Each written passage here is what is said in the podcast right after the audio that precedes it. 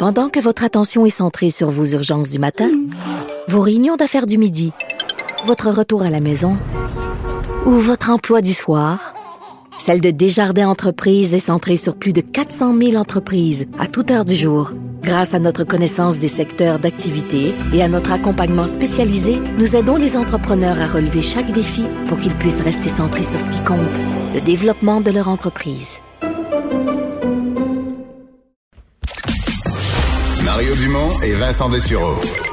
Joignez-vous à la discussion. Appelez ou textez le 187 Cube Radio 1877 827 2346. Et c'est l'heure de la chronique politique avec euh, Gilles Barry. Bonjour Gilles. Bonjour Mario, je te parle de ma région, de la BTB-Témiscamingue, de Oh. On salue les gens là-bas. Hey, tu veux, me Ben, par- tu veux me parler d'un ouais. thème qui, qui, qui est souvent Ah. revenu euh, quand on parlait de, de Ouais. fonction publique et qui est revenu, on va dire, avec un peu plus d'intensité il y a quelques semaines euh, parce que M. Legault a passé un message là, à la haute fonction publique du secteur de la santé concernant l'imputabilité. Euh, Est-ce que c'est un concept qui est réel, qui est implanté dans notre fonction publique? Ben, écoute Mario, d'abord, on va se rappeler que moi et toi, et tu as refait des émissions euh, à LCN là-dessus, et euh, me suis fait beaucoup interpeller d'ailleurs. Les gens en ont beaucoup parlé, les gens étaient renversés de voir qu'il n'y avait pas de, de personnes en autorité, il n'y avait pas de DG dans les établissements, c'est-à-dire dans les CHSLD. On a découvert ça en, en début juin, lors du, de la pandémie, dans le fond. Alors, un DG qui nous apparaissait quelque chose de, de tout à fait normal, de tout à fait logique d'avoir un chef, un répondant, un chef d'orchestre, une personne en autorité pour être en mesure de coordonner à la fois les ressources humaines, les ressources financières, les ressources thérapeutiques, les services cliniques, euh, gérer le personnel, l'approvisionnement, s'occuper de la nourriture, voir si les gens sont contents, bref, etc., etc. Alors, euh, on s'est rendu compte que non, il y avait personne. Alors, euh, moi, je pense qu'on a vécu, Mario, la plus grande tragédie humaine au Québec depuis la Seconde Guerre mondiale. Il y a eu quand même au-dessus de 5000 morts. Et quand on regarde ça, on regarde ça, Mario, il y a une personne qui a joué sa peau là-dedans, puis qui a eu des conséquences, c'est Mme McCann. Alors, euh, puis elle est sortie avec élégance. Moi, je pense qu'elle était euh, tout à fait euh, digne dans ça. Mais je me suis rendu compte, Mario, qu'il n'y a eu aucune prise de risque de la part des gens de la haute fonction publique.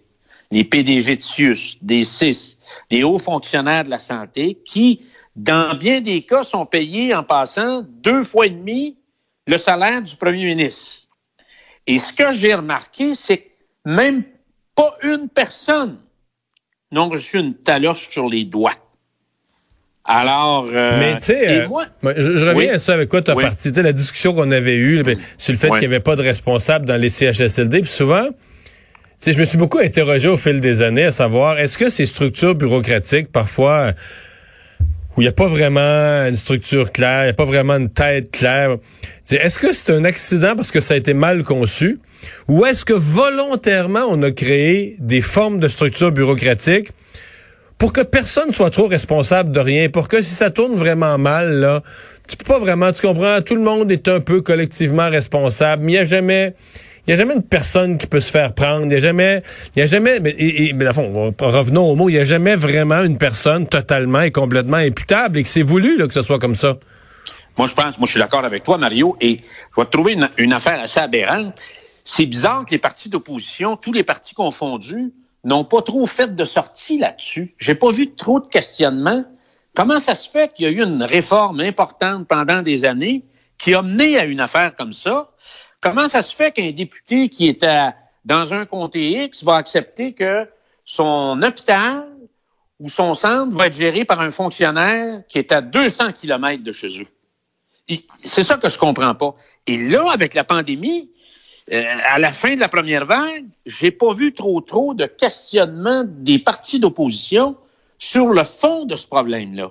Alors, la maison brûle, il y a eu des morts comme jamais, puis tous les partis d'opposition ont regardé ailleurs. Et faut jamais oublier, Mario, il faut le répéter, c'est 50 milliards des taxes et des impôts des contribuables québécois, des payeurs de taxes qui sont mis dans le système de santé. Alors moi, ça m'amène à la chose suivante. Le temps est venu au Québec. Il faut saisir l'occasion et la ministre responsable de l'administration publique, qui est aussi présidente du Conseil du Trésor, Mme Lebel, d'amener une loi pour changer les choses. Alors, il faut que les gens qui sont dans la haute fonction publique puis qui gagnent très bien leur vie, ils devraient avoir des contrats sur quatre ans. Puis si t'es pas bon, t'es dehors. On ne change pas. Parce que là, c'est tout le monde, tout le monde, tout le monde change de place, mais tout reste pareil. Le sous-ministre qui était sous-ministre de Mme euh, McCann, lui, il a changé, il a changé de responsabilité, mais il se retrouve ailleurs dans la fonction publique avec les mêmes avantages. T'es un pas bon, c'est dehors. On peut pas continuer à regarder aller l'administration de notre système de santé, parce que c'est, c'est quand même le gros poste de dépense du gouvernement du Québec. Il faut changer nos approches. Il faut changer de culture. Il faut, il faut être en mesure de mettre des gens qui vont être imputables et responsables. D'ailleurs, Mario, ça fait quand même pas mal de temps que le ministre, qu'on a parlé de ça.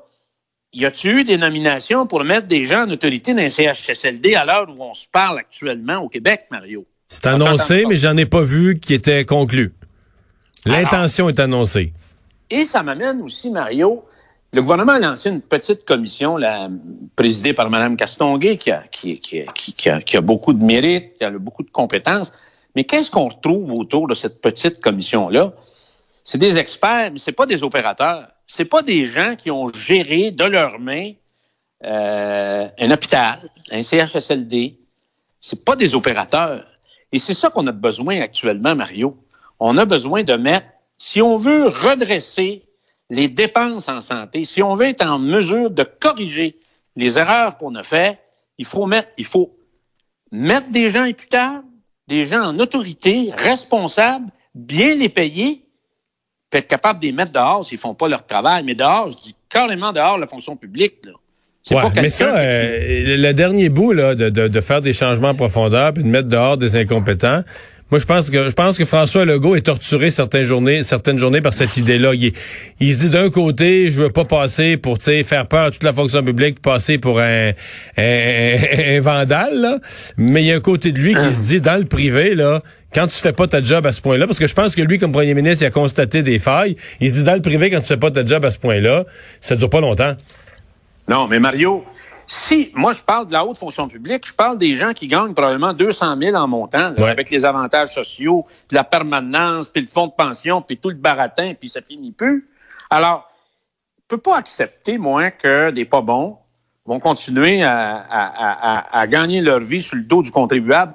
Moi, dimanche matin, Mario, je me suis réveillé, je me réveille très tôt, je vais chercher mon journal de Montréal au chemin. Mon voisin est un très gros maraîcher euh, dans la région de la Montérégie. Et, il, m'apprenait, je dis comment ça va? Il dit ça va mal. Il dit Moi, j'ai 30% de moins de récolte cette année à cause des sécheresses. Lui, là, lui, il a-tu joué sa peau, Mario? Ouais, lui est imputable. lui, il est imputable, Mario? Hein? Comment ça se fait qu'on laisse des affaires? C'est pour ça que l'État québécois se discrédite à tous les jours dans des affaires comme ça. Hey, Gilles, tu comprends? On prend ça. Merci, beaucoup. On s'en parle. Bye bye. Alors, euh, ben, on va s'arrêter. Au retour, je serai avec euh, Pierre Bruno euh, dans le bulletin TVA.